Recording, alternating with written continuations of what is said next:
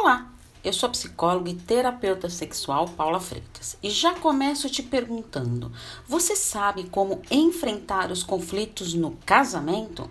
Conflitos, crise no casamento. Isso é um fato. Todo casamento passa por crises e conflitos. Mas o importante é como lida com essas situações. Mas como enfrentar?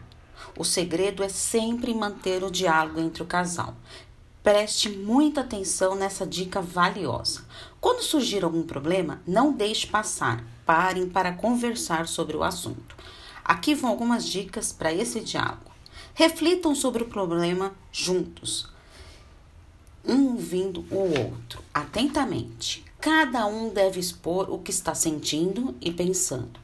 Encontre o consenso da situação, mas sejam verdadeiramente sinceros, respeitando suas emoções e pensamentos, usando sempre a empatia, que é a capacidade de colocar-se no lugar do outro.